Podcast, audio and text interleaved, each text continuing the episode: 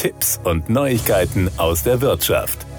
Die Telekom bietet Firmen eine neue Lösung gegen Hacker. Das Unternehmen kooperiert dazu jetzt mit dem Security-Spezialisten Ivanti. Dessen neueste Software erkennt und schließt Sicherheitslücken automatisch. Kunden gewinnen so wertvolle Zeit beim Patchen.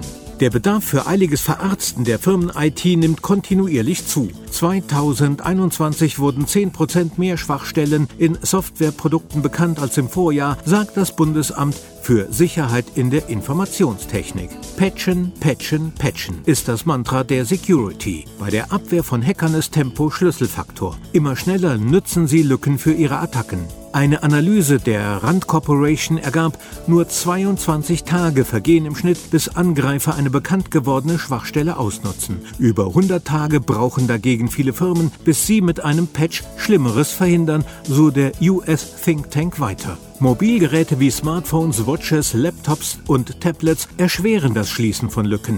Welche Modelle mit welchen Betriebssystemversionen verwenden die Mitarbeiter? Jedes vergessene Gerät ist ein mögliches Einfallstor. Nur die wenigsten Unternehmen haben aber die Ressourcen, um die Firma schnell gegen Angreifer abzudichten.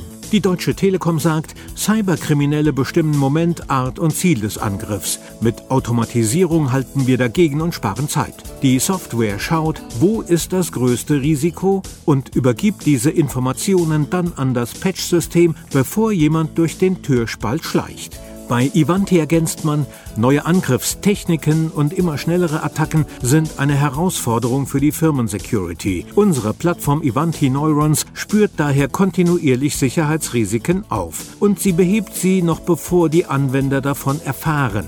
Aktuelle Bedrohungen wie Ransomware verursachen massiven wirtschaftlichen Schaden. Bummeln beim Patchen kann teuer werden. Das zeigte 2017 der WannaCry-Angriff. Die Erpressersoftware verschlüsselte 200.000 Computer in 150 Ländern. Ein Patch wäre verfügbar gewesen.